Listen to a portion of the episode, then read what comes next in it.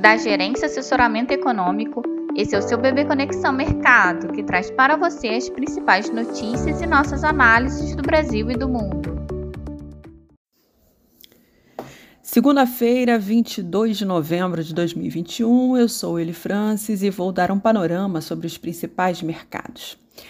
No exterior, a agenda econômica do dia resguarda apenas a divulgação das vendas de casas usadas nos Estados Unidos, com perspectiva de leve desaceleração e leilão de tenotes de 2 e 5 anos. Já para a semana, teremos a divulgação preliminar dos PMIs da indústria e serviços das principais regiões do mundo. Ah, os investidores também estarão atentos ao PIB do terceiro trimestre dos Estados Unidos, à ata do FONC e ao indicador do PCE, que é um índice de inflação preferido aí do, do Fed.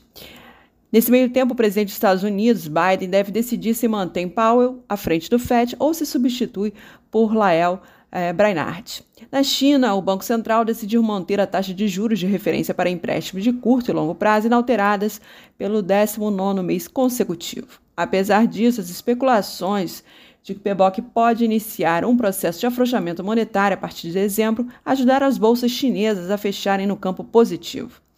Quanto à pandemia, na Bélgica e na Áustria foram registrados diversos protestos contra as novas medidas de restrição implementadas pelos governos locais para conter a nova onda de contágio. As bolsas na Europa e os futuros americanos iniciaram a sessão em alta modesta, com os investidores aguardando uma semana mais curta para os negócios nos Estados Unidos, com o feriado de ação de graças na quinta-feira e a Black Friday na sexta-feira. As taxas dos treasuries e o dólar, por outro lado, apresentam um movimento de alta no aguardo da divulgação dos dados de atividade e inflação dos Estados Unidos ao longo da semana.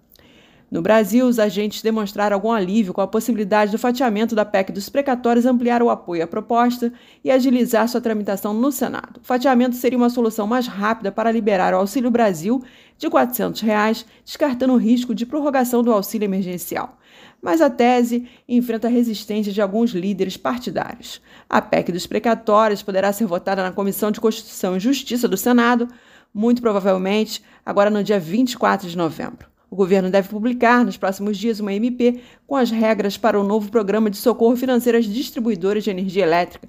O valor do empréstimo com bancos privados será de aproximadamente 15 bilhões.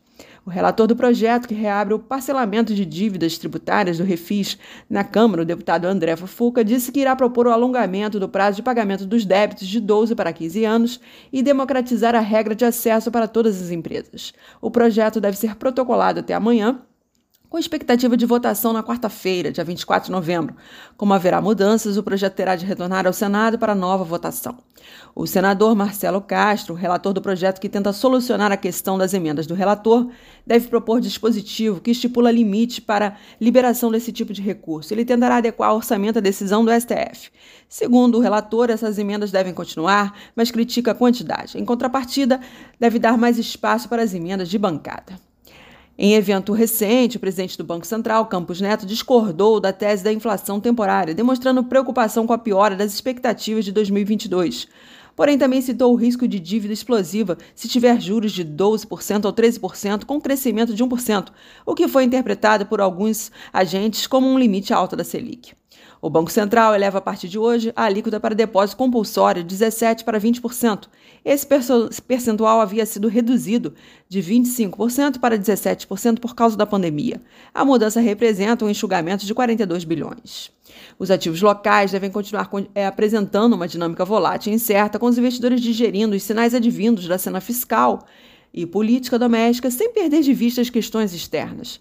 No fronte interno, os agentes monitoram as dificuldades para o avanço da PEC dos precatórios no Senado, dadas as divergências apresentadas no decorrer das negociações, inclusive na aposta de fatiamento. Há pressões para mudanças no texto, o que exigiria volta da PEC à Câmara, atrasando ainda mais o término do processo, colocando em risco o cronograma desenhado pelo governo para pagamento do valor adicional do Auxílio Brasil, bem como todo o desenho do orçamento para 2022. Na agenda do dia, o Banco Central fará leilão de swap cambial com oferta de até 14 mil contratos para overhead. Sendo assim, sem sinais concretos sobre o tema fiscal, esperamos uma sessão com viés de cautela, diante das permanentes incertezas que pairam no cenário doméstico, somada à complexidade do panorama global. Esperamos, portanto, dólar em alta, juros em alta e Ibovespa em queda. Um bom dia a todos e bons negócios.